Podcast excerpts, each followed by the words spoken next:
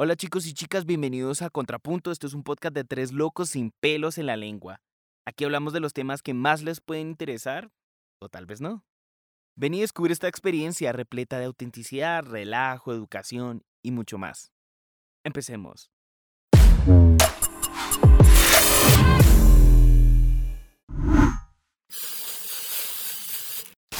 Bueno, muchachos, volvimos.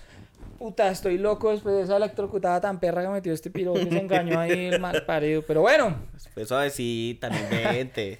volvemos, muchachos. Cuarto capítulo oficial de Contrapunto. Otra vez aquí con los parceros. El crew listo para empezar. Eh, hoy les traemos unos capítulos muy, muy ásperos. Vamos a hablar de unos temas muy interesantes. ¿Capítulos? Un solo capítulo, sí, Gabriel tiene razón. Bueno, vamos a traer un solo capítulo entonces con muchos temas. Muy. Ah, muy, muy interesantes. Hoy vamos a estar hablando de cosas con las que todos nos podemos sentir identificados. Eh, básicamente es finanzas personales y todos los mitos, temas, educación detrás de esta y bueno, lo más importante, la falta de esta. Así que antes de empezar con todo nuestro capítulo, eh, bueno, lo mismo de siempre, por favor, suscríbanse, comenten, eh, háganle a la campanita, estén atentos siempre. Vuélvanse locos, escriban lo que quieran. Denle like, hagan sugerencias también para las penitencias y las ideas y las cosas que toca hacer para el final. absolutamente todo. Estén siempre pendientes de cuando sale el capítulo. Marica, eso fue como... No, todos los jueves, todos los jueves, una de la tarde. El exceso de alcohol es perjudicial para la salud. El exceso de alcohol es perjudicial para la salud. Ley número 135 de la ley. así, así salió. Y breves. Adicional a eso, mm, súper, súper eh, conscientes de cómo terminamos el capítulo pasado, ¿no? Ah, sí. Entonces, este Como capítulo... pueden ver en la esquinita de allá abajo, ah, eh, ahí está el premio de nuestro querido participante del día de hoy. Felipe, Exacto, entonces- de la penitencia tan salvaje que nos metieron. Por como terminamos con la penitencia que ustedes sugirieron, en este capítulo Felipe va a estar tomando guaro. Para los que no conocen o de donde sea que nos estén viendo, un típico al- eh, sí, producto, alcohol muy eh, conocido aquí en Colombia. Aguardiente. Aguardiente, que ese realmente, eh, pues va a estar tomándolo cada 10 minutos del show. Lo Pues acabo de cada abrir 10 para que se note que si es nuevo, que Sí. no es agüita. Hay un contexto que ustedes deben saber. Yo no tomo. Dejé de tomar hace como dos, tres años. Por, por razones. Eh, que después las podré contar. Hoy no. Entonces, pues... No Para que sepan que me estoy sacrificando por ustedes, pichurrios. Para que vean el amor que les tiene. Sí. Entonces, bueno, cada 10 minutos vamos a estar aquí contabilizando. Eh, oficialmente van 3 minutos desde que empezó el show. Eh, entonces, a los 13 minutos. 13, 23. Y así sucesivamente, él estará tomándose un shot. Listo, esperemos a ver cómo reacciona este loco. o Si se nos vuelve muy loco, vamos a ver qué pasa. Entonces, nada, arrancando con todo el tema de hoy. eh, como les comentábamos, queremos hablar un poquito de las finanzas. ¿Por qué? Mm, entre parceros, nosotros hemos estado hablando mucho de este tema. Creo que tenemos una gran ventaja precisamente en ser amigos desde hace tantos años, desde la infancia. Y creo que algo importante a lo que hemos caído en cuenta es que precisamente eh, como hemos podido explorar las diferentes etapas de nuestras vidas, ¿cierto? Niños, juventud, adolescencia, estudios, ta, ta, ta, y ahora que hemos llegado a la vida del adulto joven, eh, hay cosas que nosotros deberíamos saber o deberíamos entender que supuestamente deberían ser básicas y al final no lo son. Entre esas, las finanzas personales. Y nos hemos dado cuenta cómo puede llegar a ser de problemático este tema, especialmente en una cultura como la nuestra, aunque nosotros creería yo eh, que de pronto podemos estar de acuerdo con que realmente es una problemática casi universal. Hay algunos países que están de pronto un poco más avanzados que, que otros en ese sentido, pero caemos en la gran falta de educación eh, sobre este tema desde la infancia, ¿cierto? Y entonces nos pareció a nosotros muy interesante hablar o caer en cuenta y ayudar a las demás personas a caer en cuenta y concientizar cómo el no saber de estos temas, ¿cierto? Que debería ser, como dije ahorita, algo básico, puede traer muchos problemas en, en el adulto joven, desde cosas muy sencillas, ¿cierto? Cómo manejar sus propias finanzas, cómo manejar su dinero, eh, qué cosas debería saber al, al momento de entender cuando se quiere emancipar eh, que necesita para tener su propio hogar, para tener sus propios carros, para manejar sus impuestos, eh, sí, para manejar todo un tema de cosas que a veces o lastimosamente no nos enseñan desde la casa, como tampoco nos enseñan ni siquiera en la universidad. Y las repercusiones tan grandes que eso puede tener después para cuando uno es un adulto, pues yo diría que culturalmente es el gran problema por el cual ah, económicamente muchos de nosotros estamos mal y asimismo tampoco tenemos la inteligencia financiera para salir adelante de la mejor manera posible. ¿Sí? Entonces yo creo que de pronto esta conversación, esa, sería como la premisa, la queremos empezar eh, entendiendo el dilema tan grande eh, de la educación financiera o de las finanzas personales desde que somos niños. ¿sí? No sé, en el caso de ustedes, por ejemplo, bueno, no sé en el caso de Felipe, en particular si, por ejemplo, desde tu crianza, ¿cierto? En tu casa, cómo se movía ese tema, tus papás cómo hablaban al respecto. Porque si yo te lo digo por mi lado y de pronto el lado de Gabriel, en nuestra casa digamos que la educación financiera nunca, nunca estuvo, pero siempre hubo por lo menos unos consejos muy básicos, ¿sí? Como el, bueno, y ya entraremos a hablar más a fondo de esto también, como la cultura básica financiera, que de pronto puede ser mala, de pronto puede ser buena, ya depende de perspectivas, pero era el típico ahorra, no gastes tu dinero, ¿cierto? Siempre piensa en ahorrar si quieres algo, consíguetelo por ti mismo y nunca gastes más de lo que ganas. ¿sí? Esos son como los consejos básicos nosotros siempre Sí, yo iba a decir, era nada más ahí como para complementar como con un ejemplo un poquito más gráfico de qué ejemplo nosotros nos daban con esa educación financiera. Era el, si te ganas cinco pesos, obviamente no te vas a ganar cinco pesos hoy en día, ¿no? Pero es el ejemplo, lo pueden extrapolar a a la moneda que utilicen con la cantidad que pues sea natural para ustedes. Em, es si te ganas 5 pesos, pues te guardas 3 y te comes 2 en lo que necesites, que ya sea un peso para todo lo que viene siendo eh, la casa, deudas, etcétera, administración, y el otro peso, pues ya para gustos, ¿sí? Pero siempre tener como ese respaldo ¿sí? Porque, ah, eso es la otra, ¿no? Ese respaldo viene porque, pues, o, estás en época de, ese es el dicho de acá, ¿no? De vacas gordas, es decir, cuando tienes más flujo de dinero, para cuando venga esa época de vacas flacas, o sea, cuando ya no venga esa fluctuación de la misma manera, pues tengas tu colchoncito y no estés sufriendo. Sí, sí esa, esa, creo que eso es lo más importante que nos enseñan, creo que en todos los hogares colombianos, en ese punto, de ahorrar para precisamente para esas vacas flacas. Siempre es, es, ese como el origen de, bueno, hay que ahorrar, estamos bien ahorita, pero hay que ahorrar para esas vacas flacas, porque se presupone que siempre van a haber vacas flacas en algún momento. Correcto, sí. Eh, más allá de, digamos, de lo que me hayan podido enseñar cuando, cuando chiquito y eso, porque ha sido como lo mismo también, como si tienes cinco, guárdate tres y el resto te lo puedes gastar. Toda esa mentalidad de ahorro y todo eso. Que, que tal vez, digamos, me, me, eh, me inculcaron esa parte de... Esperen a ver cómo, cómo lo explico. De que el dinero vale. Por más de que uno no debe apegarse a él, el dinero vale. O sea, hay más si cuesta, si tiene una labor, un trabajo detrás, que no es para derrochar, no es para malgastar. Y adicionalmente a eso, digamos, algo que mi mamá siempre, siempre, y hasta el día de hoy me lo sigue inculcando, es que siempre hay que tener efectivo. Uno no puede depender tanto de, de siempre andar con tarjetas y por muchas razones que eso tal vez ustedes puedan discrepar en eso, no estoy, no estoy seguro, pero yo estoy de acuerdo y más con la situación de nuestro país, en donde hay muchas cosas que se pagan con efectivo, o sea, que no, o pueden que ya acepten cosas mm. eh, con, con tarjeta de crédito de débito, lo que sea, o incluso con las nuevas plataformas que hay, PayPal o incluso las mismas criptomonedas, a veces pueden ser una forma de pago, pero pues el efectivo sigue dominando. Y, digamos, es, eso se me hace supremamente importante porque me ha salvado más de una vez haber tenido un billete de 20 mil pesos guardado, escondidito, en borracheras. yo, yo, solo lo que eso, con eso yo solo lo que iba a decir con eso es que también otra, otra de las cosas que nos enseñan, ¿sí? O bueno, que en ese caso de pronto nos ciega mucho y viene como esa falta de educación al respecto, siento yo, ¿no?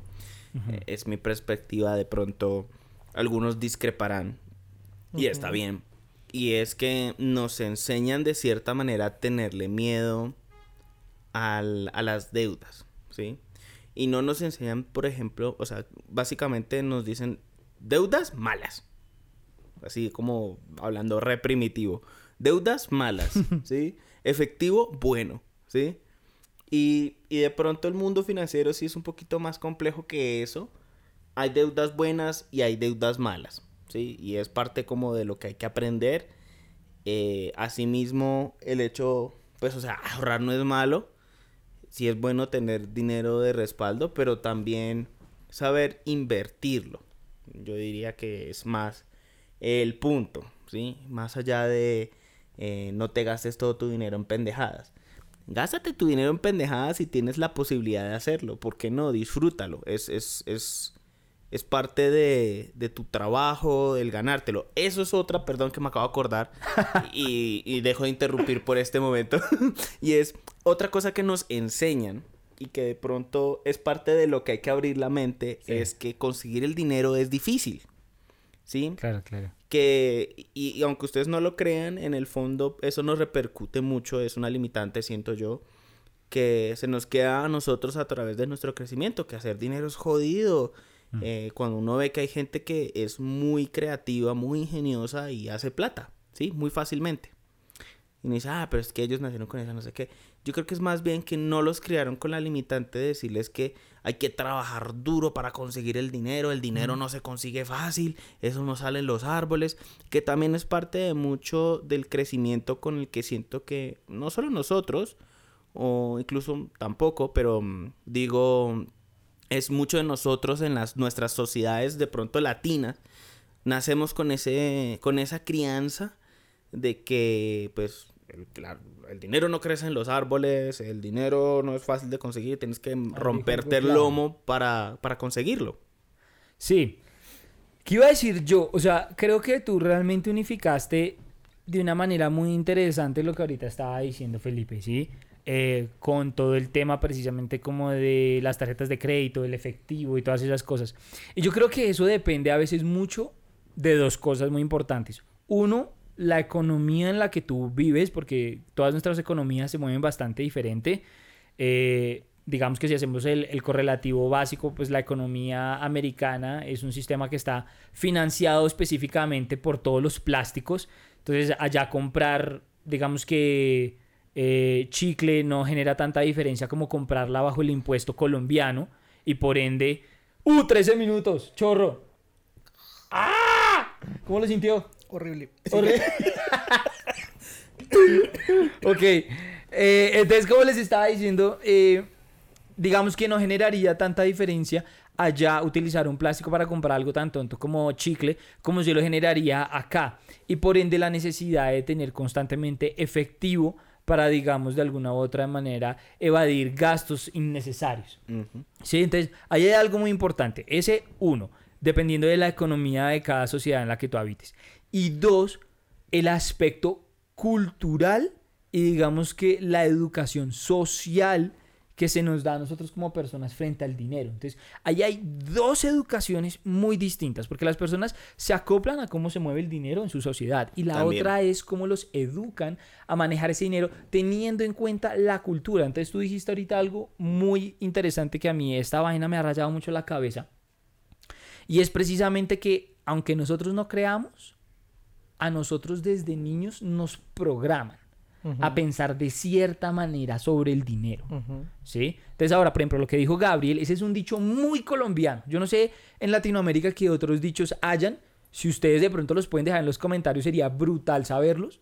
Porque aquí algo que a nosotros nos dicen mucho es, el dinero no crece en los árboles, papito. ¿Sí? Y aunque nosotros no sepamos, eso ya es una codificación, es una programación directa al subconsciente. Al constantemente nosotros creer que es que el dinero no es tan fácil como arrancar una manzana de un árbol. ¿Sí? Y son programaciones en el subconsciente que nosotros no sabemos, pero que es normal por la cultura de nuestros padres, como a ellos también les tocó Y es una mentalidad, aunque no lo crean, muy de clase media y en muchos aspectos de clase baja, el pensar que nunca va a ser fácil conseguir dinero. Nunca va a ser fácil conseguir dinero. Siempre vamos a tener que trabajar duro por ello. Y por eso casi siempre la mayoría de las personas que nacen en ese status quo se quedan en el mismo. Y es muy diferente al que en este caso sí podemos decir de pronto eh, personas con riquezas más grandes o que han podido salir de ese statu quo le enseñan a sus hijos a pensar sobre el dinero de una manera muy diferente. ¿Tú, ¿Tú nunca has escuchado el dicho de la culpa es de la vaca? La culpa es de la vaca, no, la verdad no. Básicamente, eso mi mamá lo usa cada rato. Y lo usa para todo, no solamente para lo financiero, pero tiene un, un, Una un connotación. fondo Ok. financiero completamente. Y de por sí en una conferencia que estuve cuando, durante la maestría, lo, la utilizaron para explicar eh, el que el, se me olvidó la trampa de pobreza. ¿Qué es la trampa de pobreza? Precisamente es eso, que nacen en unas circunstancias y se quedan en ellas.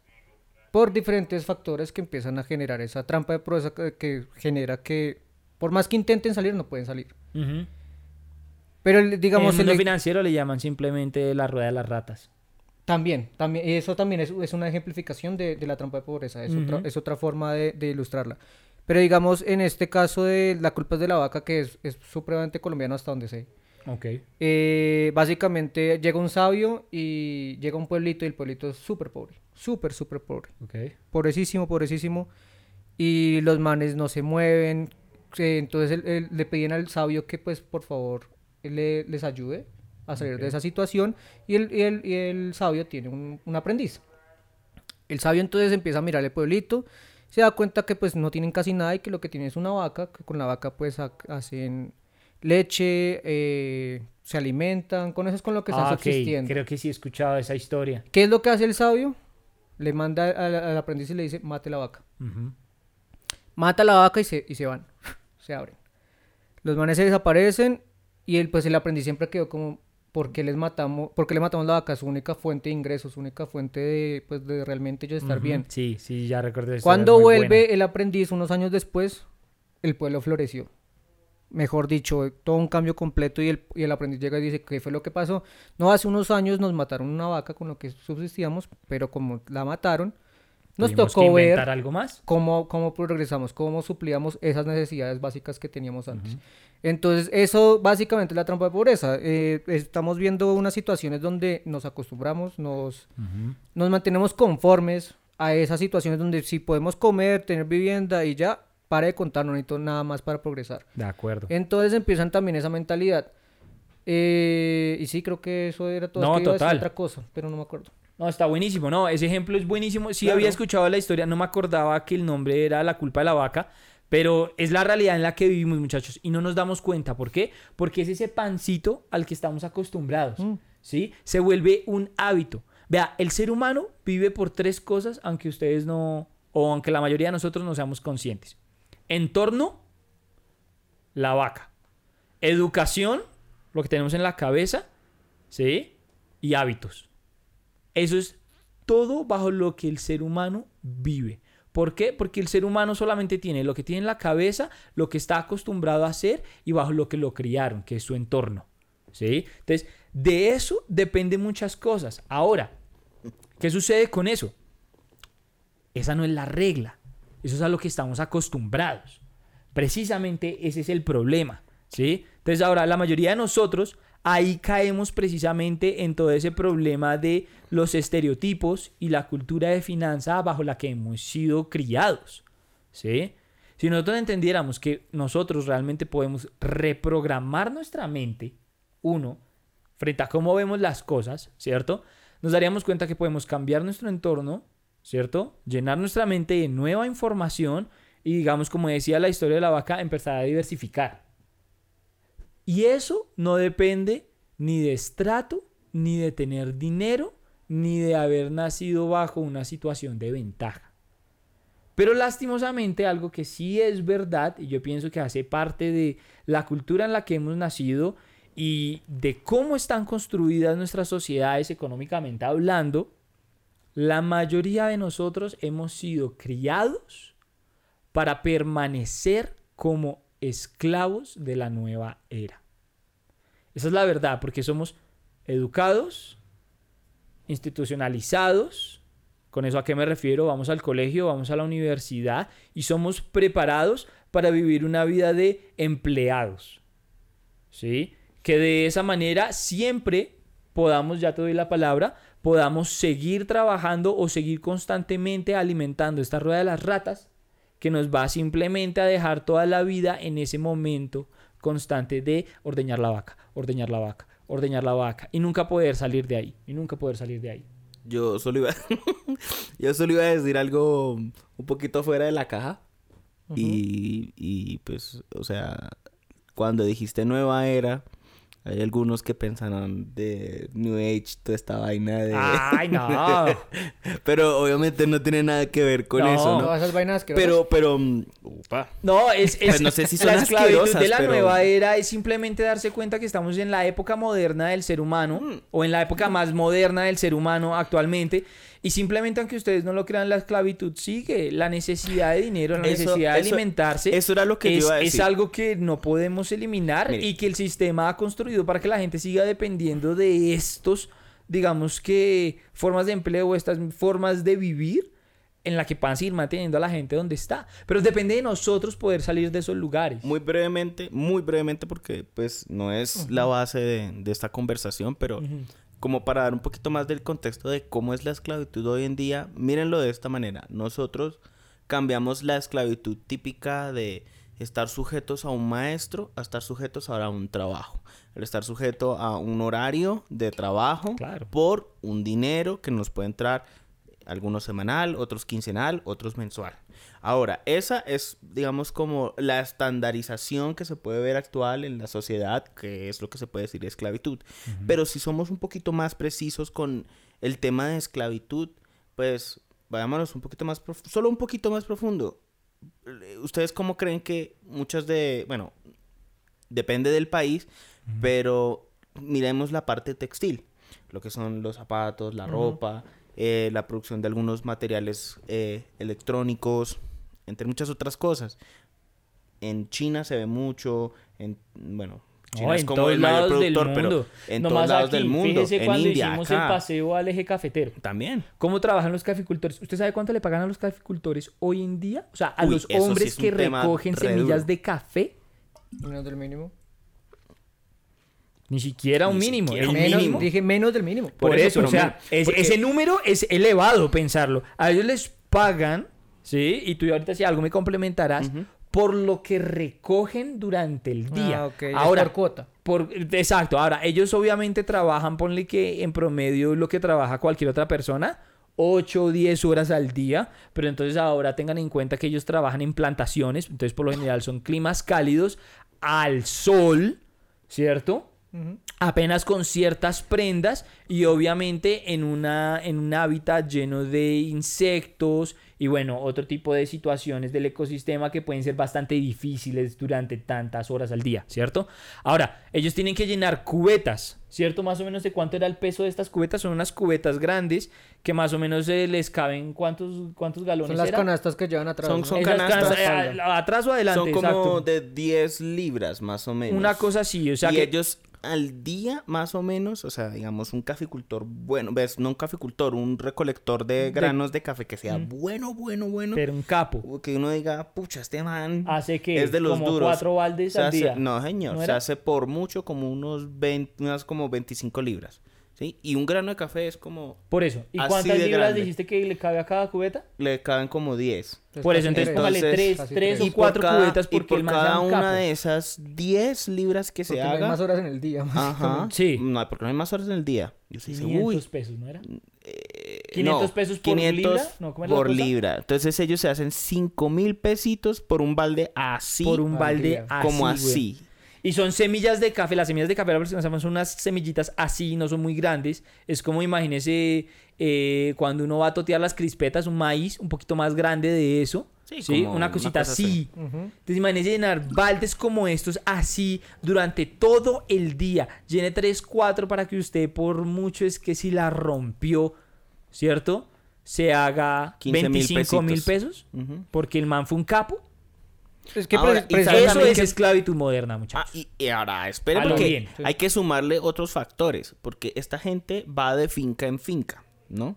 Ellos no trabajan directamente, o sea, hay algunos que claramente son locales de la finca, pero eso no da abasto para la recolección tan Sí. grande que tienen que tener los caficultores. Esta gente va de finca en finca, de los que estamos hablando específicamente. A ellos no se les da ni la posada, ni el alimento, ni la bebida, nada, ¿sí? Porque eh, les sale mucho más costoso, porque tendrían que pagarle al dueño de la finca la estadía y la comida. Entonces, pues no sería para ellos beneficioso en ese lado eh, el hecho de que pues se queden en la finca a, a- a que trabajen, ¿sí? Claro, pues eh, igual esta, esta es la disparidad, o sea, siento que ya nos estamos metiendo ya, pues igual está bien, Eh, es muy No, por eso estamos era metiendo muy en la brevemente parte, en como la para dar un parte de, ejemplo. de, de lo que es el capitalismo y, y el De acuerdo. problema con el capitalismo. Yo creo que... Y lo que decía Fabi en un momento como los tipos de, de economías, nosotros y Estados Unidos, digamos, tenemos una economía de consumo. Claro. De claro. consumo, entonces, eh, digamos, nuestros sistemas financieros se supone que son robustos, es mucho consumo de tarjeta de crédito, etcétera. Claro. Japón es una, es una economía de ahorro, es diferente y es súper próspera. Entonces, Claro, hay diferentes claro. situaciones Mm. y, digamos, una de las disparidades que tiene es eso, es incrementar las desigualdades. Hay progreso, claramente, hay progreso en cuanto a que incrementa, no sé, el PIB, el Producto Interno Bruto de los países, etcétera, Claramente. etcétera, pero la, la, la desigualdad, o sea, los pobres son más pobres y los ricos son más ricos es por el mismo capitalismo. Pero entonces aquí Más bien hacer- por el capitalismo moderno. No, Sí, no. no, sí entonces, o sea, no. por- les, Porque les- yo les recomiendo ver, ver una, dos películas. Tiempos modernos de Charles Chaplin. Sí, Ah, pero- completamente. Vean, es una crítica al capitalismo. Sí, no, porque es que de es todas de- maneras, es de esa la- película es increíble, yo ya me la vi, la he de la era estudiado porque es una película arte. De acuerdo. Pero es que, obvio, ahí empieza con todo el tema de la industrialización, eh, la revolución industrial Pero y todo a eso. eso me refería Y de a yo. pesar de de que desde ese entonces se entiende la fórmula que sé que quiere, a la que quieres llegar, de todas maneras con el tiempo cambia mucho. Pero sigue diciendo lo que ibas a decir porque ahorita quiero acuerdo. complementar. Yo con solo iba a decir que a eso pero yo me espera, refería con y otra- capitalismo otra moderno, Otra pero película, pero es que el capitalismo, o sea, la, en ciencia es eso, es lo mismo. O sea, Bueno, el capitalismo puede decirle moderno, pero el- en ciencia, o sea, en la parte fundamental de eso es eso. Sí. ¿Y la segunda película? Eh, la segunda película de Citizen Kane, eh, Uf, que sí. también es, es, sí no la es- es- Brutal es esa cinearte película. también. Nuevamente critica el capitalismo, Ujú. es muy interesante verla y uno empieza a ver todas esas disparidades esas cuestiones que hay y desde el humanismo que se Sí. pierde por todo eso. Pero entonces aquí vengo a contrastar con lo de la trampa de pobreza y todo eso, que es donde entra, digamos, a jugar el sistema que, digamos, de socialismo, comunismo, donde entonces lo que hace es darle vacas a cada, a cada persona y los vuelve incompetentes. Ahí es donde viene el problema de, de- Y por eso es que no hay una mejor que la otra. Lo que pasa es que ahorita no hay un mejor sistema que el capitalismo, a mi parecer. A mi parecer, sí. Por Que- eso. Es que, que quiero completar con lo que tú acabas de decir, porque a mí me parece muy importante. O sea, eso que acabaste de decir es brutal, es magia, pero yo creo que la real diferencia para mí, por ejemplo, los ejemplos que acabamos de dar de estas desigualdades que existen, de pronto estas vacas que nos dan, es que yo creo que el sistema capitalista, honestamente, está para todos. Yo no pienso que realmente beneficie más a los ricos y empobrezca más a los pobres. Lastimosamente, yo creo, mi opinión personal es que el sistema funciona así porque la falla está es en la falta de desinformación, en la falta de información, ¿sí? ¿Por qué la falta de información? Porque el sistema está construido para que todo el mundo pueda capitalizar de él. El problema es que la gente no sabe capitalizar con el sistema porque no tiene la información correcta para capitalizarse de él. De. Ahora, esa falta de información es la que precisamente hace que a los que les den la vaca decida quedarse con la vaca porque simplemente no sabe cómo expandirse a tener un ganado. Tal cual. ¿Sí? Entonces ahí es donde yo pienso que está el verdadero problema. Y esas son las represalias que hoy en día podemos ver de precisamente esta falta de información. A la que llegamos y lastimosamente por los diferentes ecosistemas, como hablábamos ahorita, los diferentes ambientes sociales, los diferentes, eh, digamos que sistemas de educación, economía, las familias donde vienes, pues obviamente las personas empiezan a operar bajo otros aspectos. Necesidad, falta de oportunidades, ¿sí? que de pronto, sí, con esta información que se les dirá extra, podríamos realmente empezar a cambiar esos status quo de los que nosotros tanto De acuerdo. hablamos. De acuerdo, o sea, digamos, seamos sensatos. Y, y- y creo que sí el problema, y eso siempre lo han dicho muchas, muchos teóricos en general, y es que para poder progresar en general, sea el sistema que sea, se necesita educación. Punto. Claro. Entonces, ¿qué ocurre? Y que nosotros lo vivimos, no sé si en otros colegios pase eso, si en otras universidades pase eso, pero a nosotros no nos enseñaron absolutamente nada en el colegio. Y eso nos ayuda a, cambiar esa percepción y esa mentalidad de que lo que tú decías, de, de generar ganado, a pesar de si el gobierno nos da una vaca, ¿cómo puedo entonces yo por lo menos pensar por fuera de la caja y decir, voy a traer un toro y ensemino a esta vaca y saco dos, dos, vaquitas terneritos? más, sí. Y entonces ahí empiezo. Y eso no lo piensan, no lo piensan así, quedan satisfechos con lo que haya. A nosotros no nos enseñaron en el colegio cómo hacer un, un- una, una, ¿cómo se llama esto? Eh, ¿Qué? ¿Presupuesto básico? Ok. pues, Un presupuesto un presupuesto básico. No nos enseñaron a hacer un balance financiero. No nos, no nos enseñaron a, Un flujo de caja. a ver un, un- exacto, un flujo de caja. ¿Cómo funciona la caja menor? ¿Cómo, ¿Qué son gastos? ¿Qué son ingresos? ¿Qué son ¿Qué costos? son activos? ¿Qué son ¿Qué pasivos? son activos? ¿Qué son pasivos? Nada de eso nos lo enseñan o nos lo enseñan de forma muy superficial. Y en la universidad, ya cuando uno En está la- adulto. Yo digo que Ni eso- siquiera. En la universidad Y menos. eso, y eso, eh, dependiendo, si la universidad lo tiene o se lo exige, Por eso sí, digo- digamos que en mi caso sí fue más o menos, pero... Sí, eh, carreras sí es selectas que manejarán eso. Y ni siquiera lo harán tan a fondo tampoco. Y eso, es, y eso es clave de lo que nosotros decíamos con el tema de la educación. Imagínense cómo sería el mundo hoy en día si a nosotros, en, bueno, no necesariamente en primaria, porque para un niño de pronto es un tema un poco más fuerte entrar tan a Pero tan se puede detalle, enseñar de dinámicas. enseñar- Las matemáticas son para eso. Claro, o sea, para uno eso cuando ve matemáticas matemáticas, para pero ¿qué sirve saber la sumar y restar Para eso. y que nos den las vueltas bien. Y no Pero nos los si usted en transición lo pusieran a jugar a la empresa en vez de a jugar a la casita. No necesariamente tienen que enseñar a los niños matemáticas, pero pueden decirle, mira, vas a vender una paleta. ¿Qué tienes que tener en cuenta para tener una paleta? ¿Cierto? O para vender tu paleta. Puedes tener un dinero en tu cajita, tienes que devolverle cierto dinero al que compró tu paleta, ¿cierto? Y ahora tienes la empresa de paletas, entonces tienes que tener en cuenta que hay que pagar la luz, hay que pagar el agua, hay que pagar los dulces. O sea, aunque uno no crea todas estas Bueno, cosas, es ni siquiera tendrían que ser una cuestión numérica tan avanzada para que un niño empiece desde pequeño a entender cómo funciona una empresa.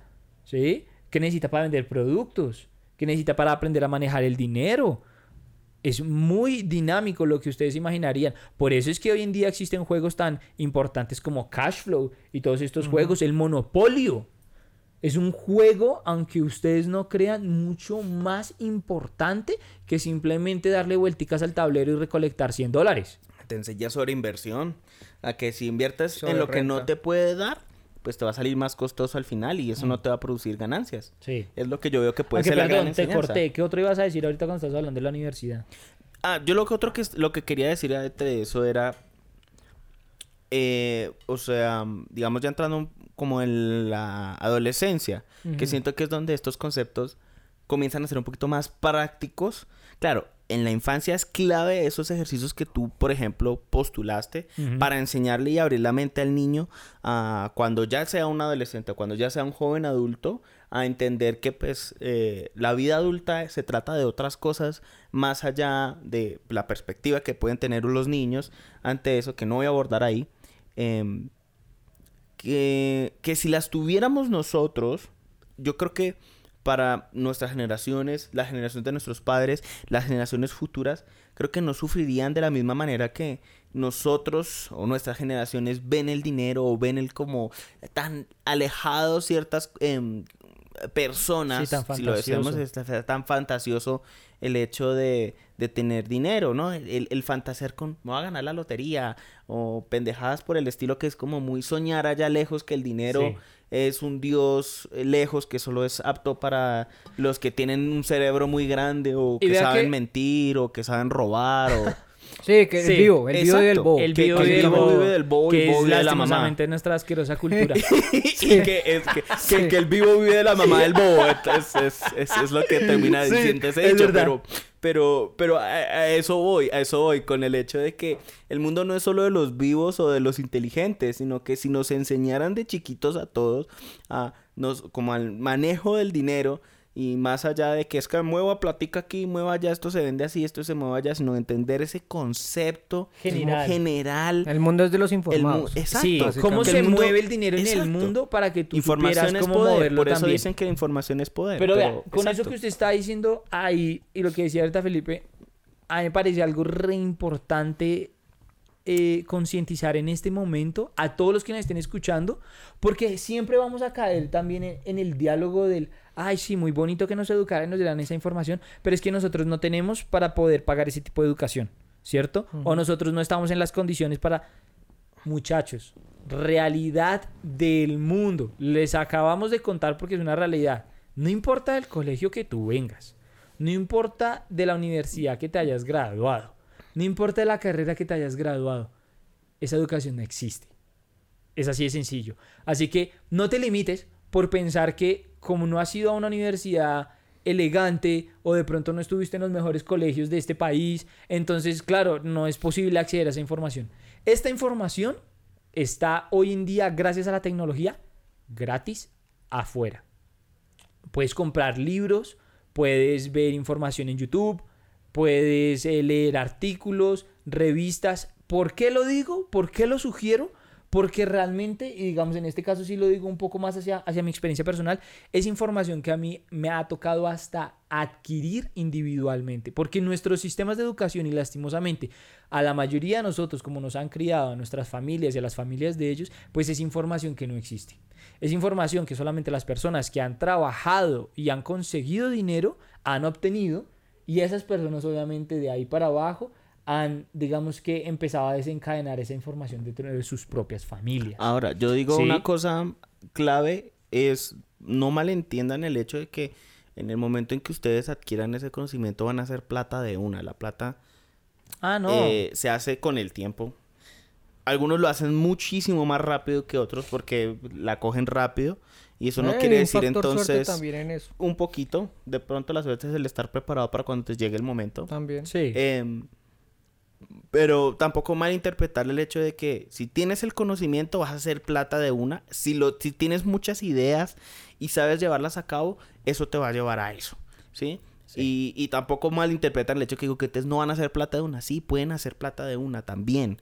¿Sí? Es, depende es cómo utilicen esa, esa información cuando ustedes accedan Uf, a esa yo información. quiero decir algo muy importante con eso que Gabriel acabó de decir porque fue hermoso.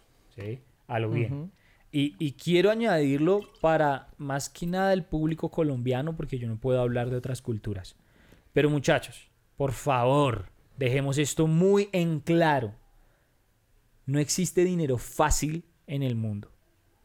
Dinero inteligente dinero rápido son dos conceptos muy distintos. Pero dinero fácil no existe en el mundo.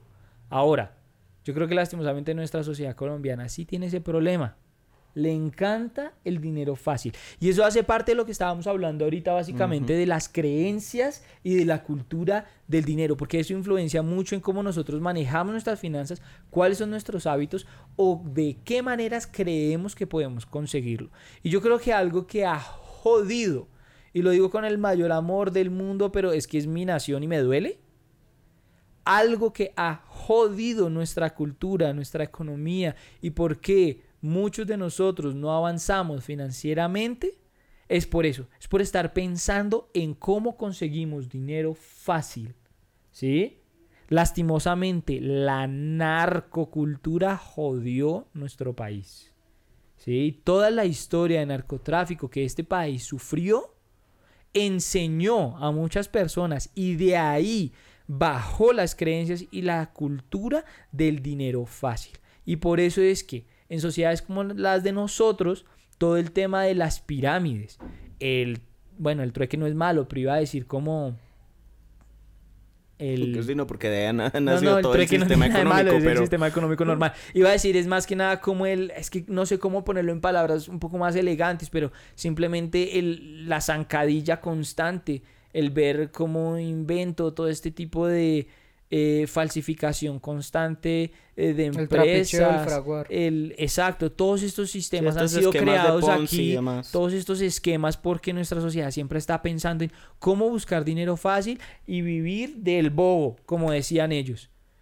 Y lastimosamente, hay veces, y yo pienso que negocios financieros que sí deberíamos estar considerando de verdad, ¿sí? Como apalancamiento, negocios legítimos, que si ustedes de verdad investigan, por ejemplo, el multilevel marketing o todas las empresas que manejan eh, negocios de multinivel, son legítimas, es un servicio, es un producto, es una academia de educación simplemente por pago de referidos, es completamente legal en cualquier país del mundo. La gente lastimosamente por esta cultura los usa de mala manera, es pensando en no voy a ayudar al otro, no voy a educar al otro, no voy a prestarle un buen servicio al otro, sino voy a ver cómo utilizo esta plataforma para ganar dinero fácil y que el otro se joda.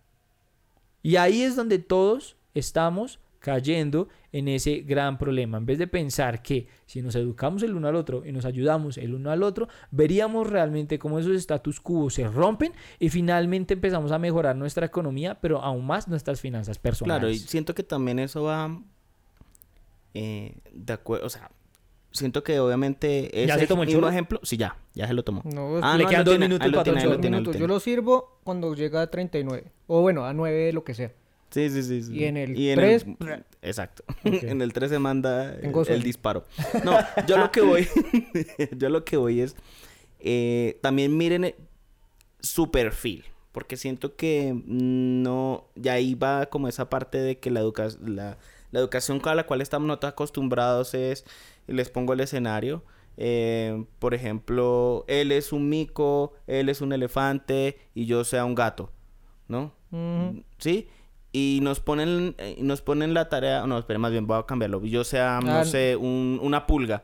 Y nos ponen a subir un, y que, y que la educación financiera o la educación como ustedes lo quieran mirar sea un árbol, ¿sí? ¿A quién le va a ir mejor? ¿Al mico? ¿Al, al- al- a la pulga? ¿O al elefante? Montando ese, ese árbol, ¿sí? Yo creo que también ahí va ese tema de los MLM, los negocios, va muy también de acuerdo al estilo de inteligencia que tienen las personas, ¿sí? En la que se desarrolla. No todos los negocios son para todos. El, Oh, que, de acuerdo. eh, eh, eh, el que sabe vender, uff, tiene No, una no, capacidad increíble para muchas cosas, pero, pero no es para todos. No, de acuerdo. No es para todos. No, de eso estoy de acuerdo. Yo creo que mi referencia precisamente a hablar de esos negocios más que nada es, es precisamente el generar conciencia frente a no porque en esos negocios sea fácil hacer dinero, porque no lo es, es dinero inteligente y es una diversificación de ingresos. Pero lo importante para mí ahí era hacer reflexión o, caer en cuenta en que lastimosamente por las malas creencias, la mala cultura, la falta de educación, la desinformación, precisamente que es todo lo que hemos estado hablando en este capítulo que pasa en nuestras sociedades frente al dinero y a las finanzas, pues las personas siempre están utilizando o buenas plataformas o malos hábitos y malas mañas para ver cómo tumbar a otros, ¿sí? O generar malos negocios para crear dinero fácil. Y pues esa no es la manera de hacer las cosas. Y lastimosamente siento que en nuestra cultura pasa mucho por lastimosamente nuestra historia. Y a mí me gustaría hacer conciencia para que empecemos a cambiar esas Ahí, cosas. ahí yo siento que lo que tú estás hablando específicamente es sobre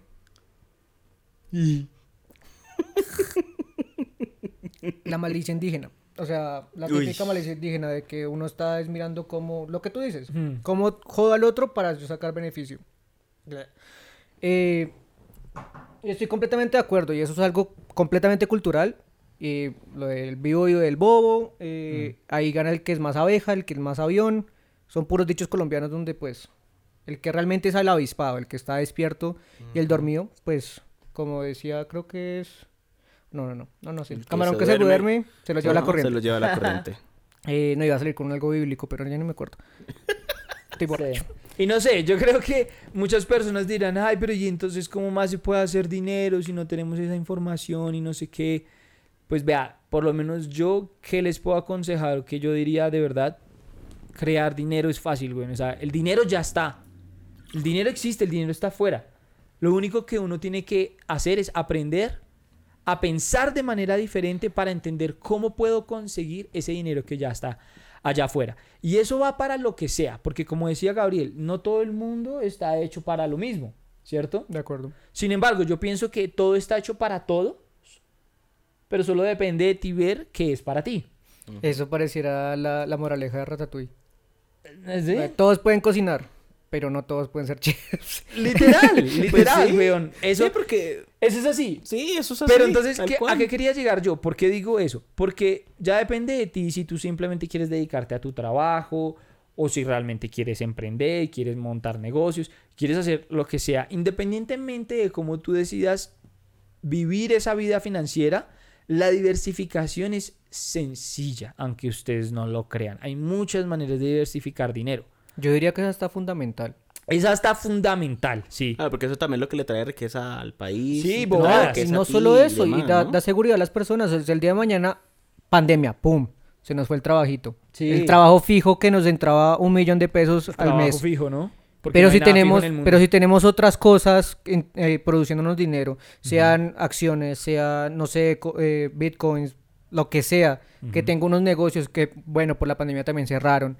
Eh, muchas cosas, por lo menos que tengo bienes raíz y pues los puedo estar Sí. vendiendo. Lo que sea, todas esas cantidades de, de inversiones nos da seguridad y pues nos ayudan a, a no estar jodidos en la hora de... Pero mira, y, y- volvemos a lo mismo que igual decía, por ejemplo, Gabriel, ni siquiera tiene que ser una cuestión de inversiones. Porque Mm. hay personas que dirán, ok, yo no me siento cómodo con el tema de inversiones, yo de pronto no tengo la suficiente educación financiera, la economía no me gusta, bla, bla, bla, bla, bla, lo que sea, ¿verdad?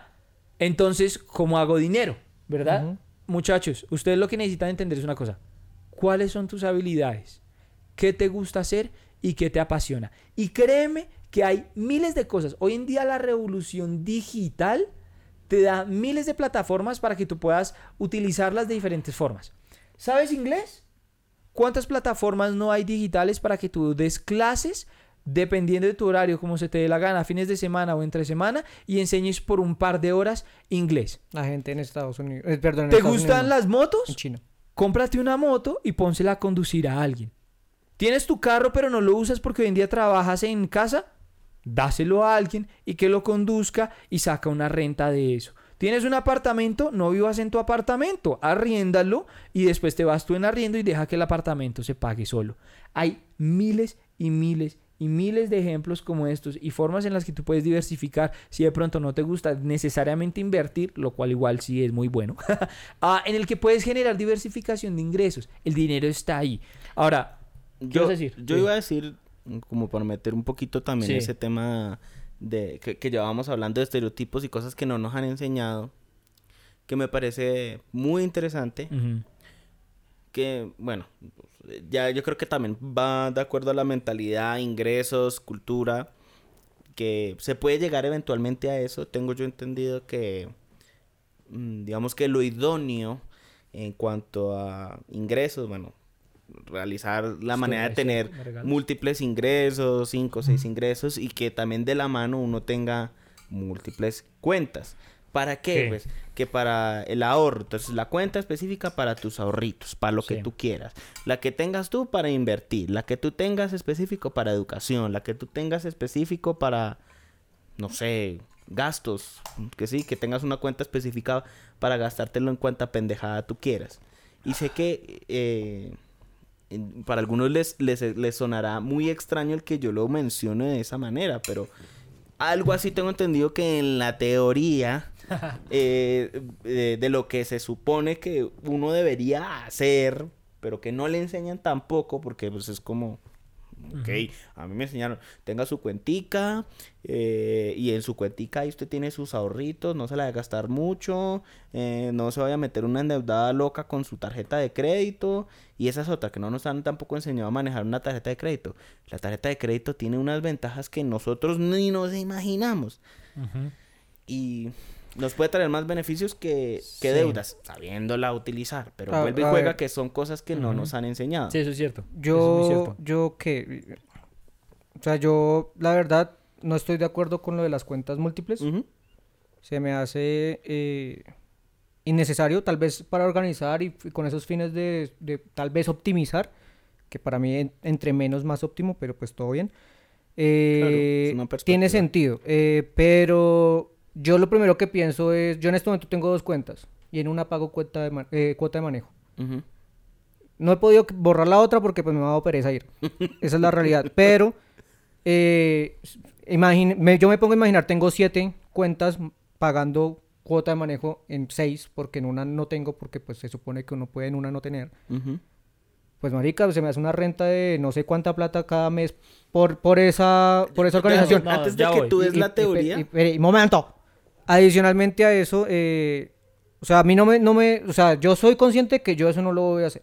O sea, eso yo soy consciente y tal vez a no ser que tenga una muy buena flujo de caja o buenos ingresos, etcétera, lo piense. Como por, por lo mismo de, de, de tener la... Pero yo me, yo me remonto a las personas que no tienen esos ingresos, que no tienen esas posibilidades o esas facilidades eso se vuelve para mí detrimental, empieza esa a joder más que apoyar. Lo mismo sucede para mí en, mi cabeza en cuanto al arriendo. El arriendo para mí es una cuestión de necesidad, porque uno ya eh, eh, necesita su propio espacio, etcétera, etcétera, y pues no tiene la plata para comprar una vivienda, entonces uno vive en arriendo. Pero para mí eso, o sea, si alguien tiene la posibilidad de no vivirlo en arriendo, para mí es lo mejor. ¿Por qué? Porque uno por lo menos va ahorrando para poder comprar esa casa. Y para mí ya el arriendo lo que hace es volverse un gasto. Eso no es un costo, eso no es un ingreso, eso no es ningún tipo de vaina. No va a terminarte ayudando a conseguir eso. Tal vez que pueda funcionar el modelo de leasing, que digamos eso es una mix entre arriendo y, y pagar la casa de una vez. Pero para mí el arriendo es súper innecesario en la medida que uno pueda no hacerlo. Ok. Si uno, digamos, está súper bien económicamente y vive con los papás y quiere comprarse una casa, es preferible hacer eso, esperar sus dos, tres años ahorrando, comprar una casa, a irse en arriendo por esos tres años y estar gastando la platica y mandándola a la basura porque uno la quema. A mi parecer, uno no quema la plata ahí. Ok, Entonces, en esas dos cosas, pues yo sí eh, discrepo bastante. ok. ¿Qué Perfecto. ibas a yo, antes de que tú Sí. comiences y nos expliques más bien la teoría de, de eso, ¿sí? Eh, que sé que hay muchas personas que pensarán así y no está mal. Sí. No está mal. Vuelvo y reitero, es una manera de pensar, es una manera de vivir Lo que te y está bien, es correcto. Lo que tú, se- si tú te sientes cómodo viviendo así y eres feliz así, magnífico. Está bien. Aquí tampoco se trata de decir entonces, es que ustedes están mal, es que él está mal, es que yo estoy mal y el único que está bien es el que sabe la teoría. Sí, no, no. perspectivas, pero... Eh, son perspectivas. Yo lo único que quería añadir, de pronto como para mostrar una pequeña perspectiva ante eso, es, o por lo menos la lógica que yo le veo A- al hecho de tener varias cuentas, es, si tú vas teniendo ingresos, ¿sí? Más de un solo ingreso. Lo inteligente para mí, ¿sí? Es que si yo voy teniendo un ingreso, lo voy metiendo en un lado aparte para saber, primero, de dónde viene el ingreso, ¿sí? y tenerlo organizado y de ahí hacer eh, priorizar. Si mi ingreso uno es el que más con el que más, entonces bueno, le puedo dar una priorización a ese ingreso y de ahí en adelante a los demás. ¿Sí?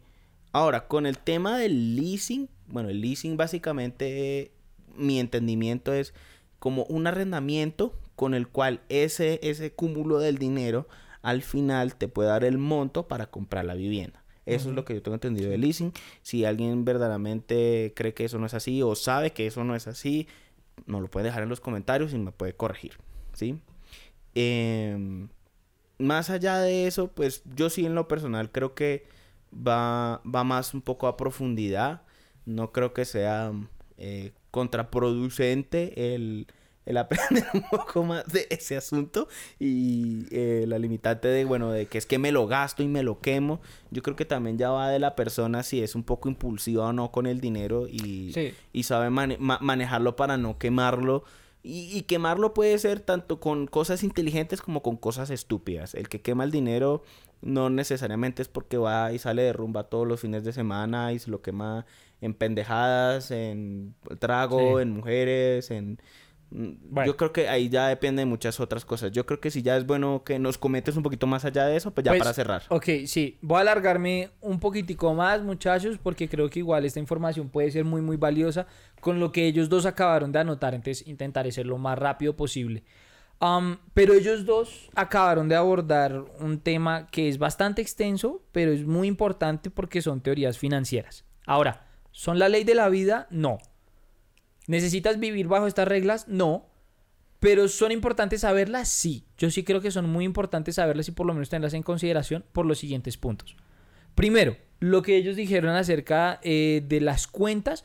¿Por qué esa teoría financiera habla de la diversificación de cuentas? Precisamente por lo que tú decías ahorita del tema de cómo funcionan. Ahora, las cuentas de ahorro, la gente financiera la mira más por tasas porcentuales que por dinero guardado. ¿Sí? Ahora, ¿cuál es el objetivo de eso? Entender que tu dinero supuestamente gana cierto porcentaje anual. Eso ya depende de cada economía. En Colombia es un asco porque es tan solo el 1.5% anual. Ahora, eso no es ni mierda. ¿Listo? Pero igual, teniendo eso en cuenta, por eso es que la teoría financiera dice, las cuentas de ahorro son basura. ¿Por qué? Porque tú pierdes más dinero en tu cuenta de ahorro que no teniéndolo debajo de la cama. ¿Por qué? Porque realmente el hecho de que tú ganes tasas porcentuales anuales requiere de un cobro mensual de manutención. Eso es lo que él hablaba, que decía que yo necesito pagar 10 mil, 11 mil o 12 mil pesos mensuales para poder mantener esa cuenta corriendo. Ahora, ¿eso es un gasto? Sí, eso es un gasto. Pero ¿por qué precisamente es un gran problema tener todo tu dinero en una sola cuenta? Porque por más de que tú lo puedas manejar organizadamente, te va a gastar más de lo que te va a producir, porque la tasa porcentual de manutención te va a quitar más de lo que da producción. Entonces, si tú tienes todo tu dinero, mientras más dinero vas sumando, más dinero te va quitando. Que yo ¿Listo? eso es fijo.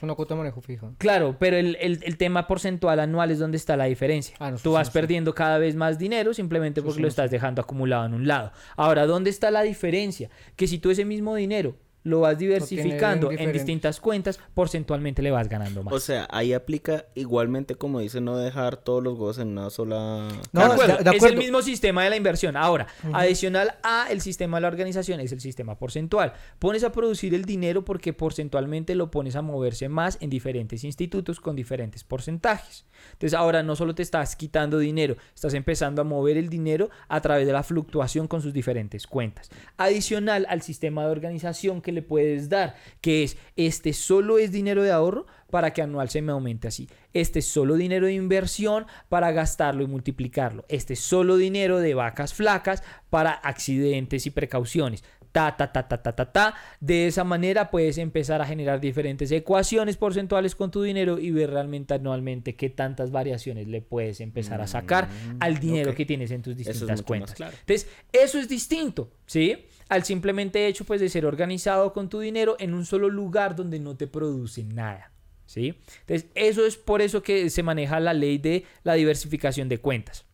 Ahora, el otro tema de lo que ustedes hablaban, por ejemplo, el tema de arriendo, ya son eh, bienes raíces. Ahora, con el tema de bienes raíces es bastante delicado.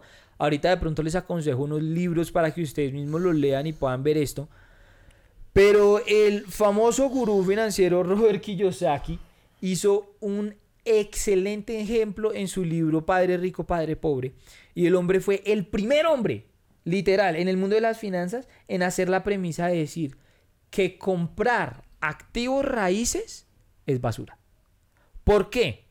Porque antes de tener la diversificación de ingresos o sistemas de ingresos residuales, tú estás al comprar una casa convirtiéndola en un activo en vez de un pasivo.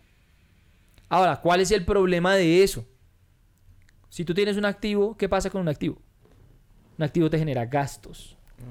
Entonces, tener una casa es gastos, no es inteligencia financiera. ¿Por qué?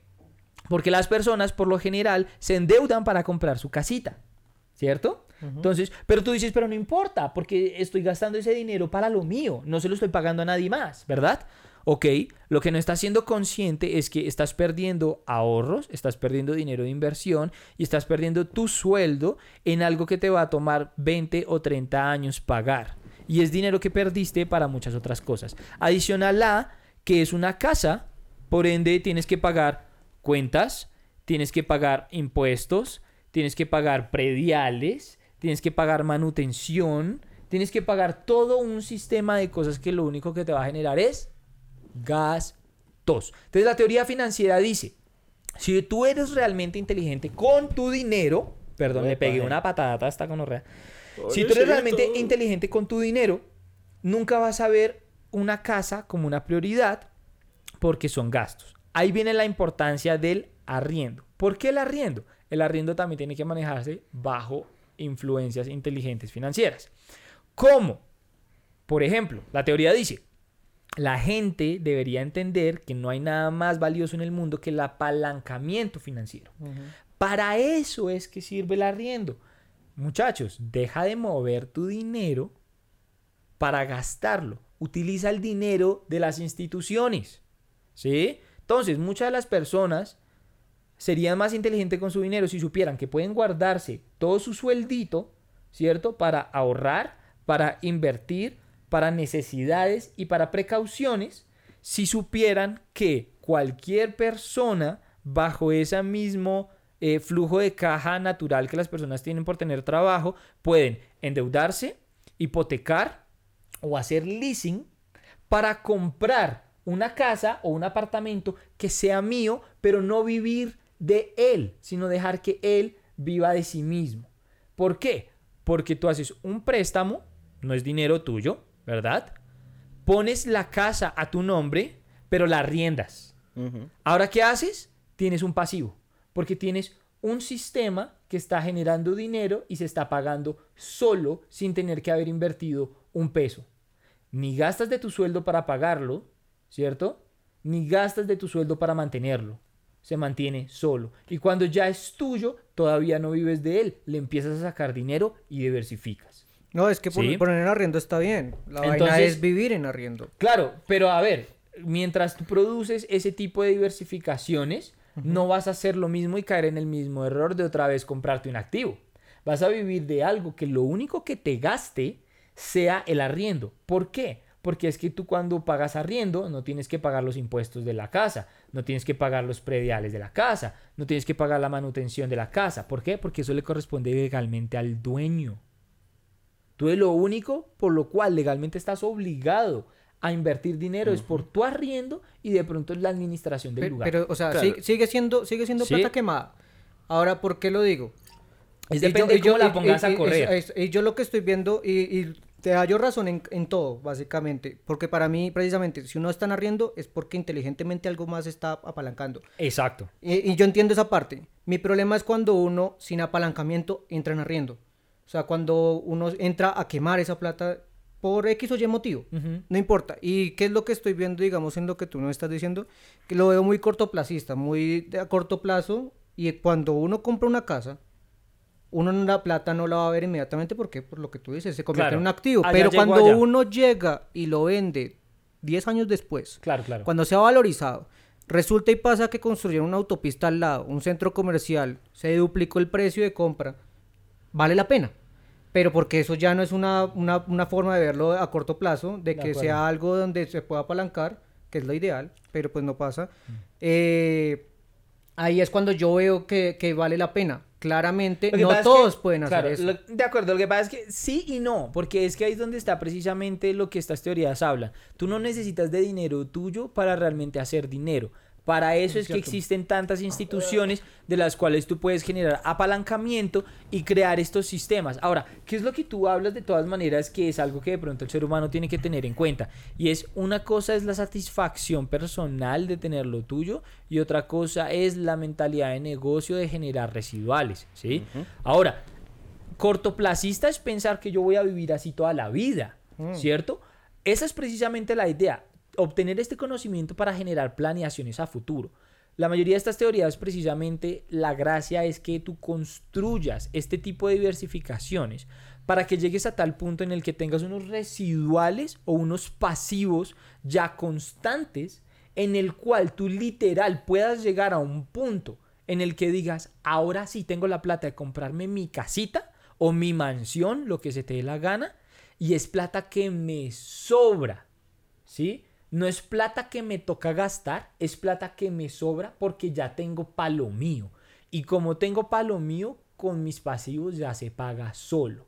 ¿Sí me a entender? Entonces ahí es donde uno financieramente habla de las deudas buenas y las deudas malas. Ah, esa es más que nada la cuestión ahí con esa visión. Ahora, hay muchos parámetros y muchos matices a tener en cuenta, obviamente, dentro de esas cosas, que si ya digamos que indagamos en todo eso sería demasiado profundo. Pero que sí les aconsejo yo, porque dentro de esto hay muchas cosas a considerar.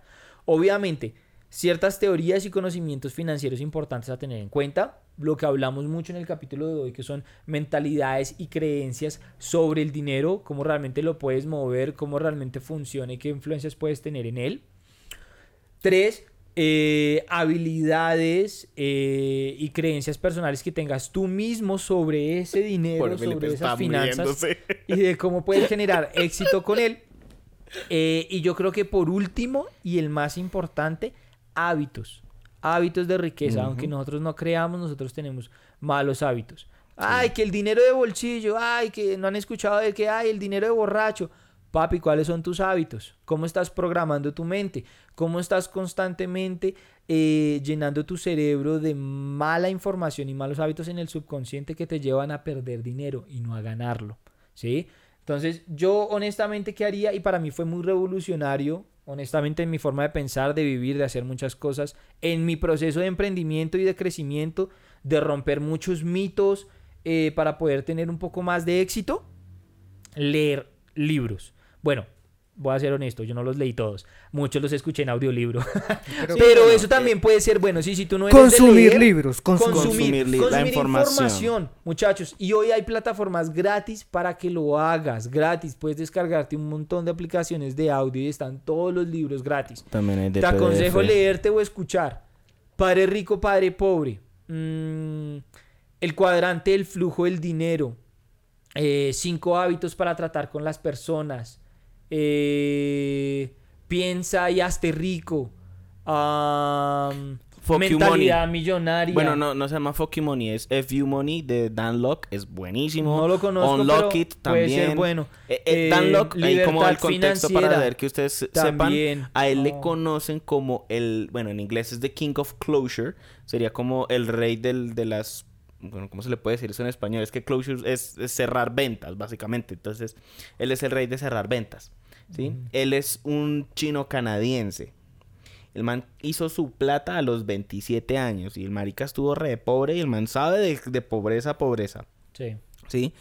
Tiene unos también unos libros buenísimos también para abrir la cabecita y saber a manejar el billetico. Péguenle una Sí. miradita a ese. Él, y uno él habla como de los skills, los, los, los skills de alto nivel, ¿sí? Que puede ser eh, variado en cualquier área de, Sí. del conocimiento, si se le puede decir de Sí, alguna sí. manera. Ok, y les iba a recomendar dos más que a mí me parece que son súper importantes con lo que viene frente a crecimiento personal, porque obviamente pues el enfoque al final va hacia el crecimiento económico también, pero primero tiene que empezar por el personal y es eh, cómo influenciar a las personas y hacer amigos. Ese que es de Daniel Carnegie, muy, muy bueno. Y el otro es Una mente millonaria. Yo solo quiero añadir una cosa. Por ejemplo, está obviamente libros físicos, audiolibros, y para los que les gusta en PDF, y es como una super librería. Ah, en internet lo eh, esperemos que no, me- no nos censuren por esto. Eh, eh, si no estoy mal, es como z-library.ok. Y ahí tienen un vasto universo de libros de lo que ustedes quieran, en Ah, verdad. ¿sí? De, de negocios, de tip. emprendimiento, de fantasía, de todo. De todo, de todo lo tienen en PDF. Se los aseguro que tienen de todo. chimba, chimba el dato. Entonces, pues, pues sí, muchachos, yo creo que nos alargamos un toque. ¿Qué pasó? ¿Por qué la mirada? Porque Estoy viendo que va a llegar otra vez el 3 y ustedes nada que terminan, hagan la actividad rápido. No, papi, le tocó otro chorrito, mijo. Pero entonces, listo, muchachos. Eso yo creo que sería No, no, por hoy. no Esperamos cerramos. que esa información sea muy valiosa, les ayude mucho. De pronto les dé curiosidad, que es lo más importante, ¿cierto? Concientizar un poco sobre en qué situación estamos y a dónde queremos ir. Y bueno, ojalá esto les sirva, investiguen más. Si quieren escucharnos o que nosotros investiguemos más para hablarles a ustedes de estas vueltas, comenten, comenten, comenten.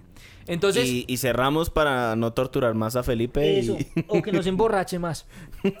No, es- no, ni siquiera sé si estoy prendido. Bueno, un poquito tal vez. más, Sí, más que es nada raro. porque hace rato no pasmado, tomas. Entonces... Volvemos a lo Sí, de siempre. ser. Actividad, ya saben, tres sobres.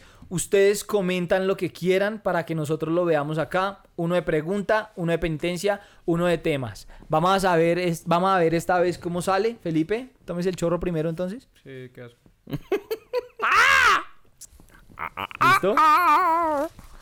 Y vamos a ver, vamos a ver, vamos a ver, vamos a ver, vamos a ver. y- hágale, chino. Ah, salió tema. Ay, el chino Lo que la le gusta. afortunado, papá de Dante. Eh, Dante es un perrito, es un shih perro. tzu como de 3, 4 Ah, nadie lo añitos. Es de lo más de lindo. porque tiene el micrófono re lejos. Sí, sí, sí. es el perrito de él, es un shih tzu de lo más de lindo. ¿Qué dice? Hablen de conspiraciones o cosas raras. Co- Chimba. de cosas raras, Entonces, conspiraciones. el tema que sugirieron fue conspiraciones o cosas raras. Entonces, pues nada, muchachos, esto fue por hoy.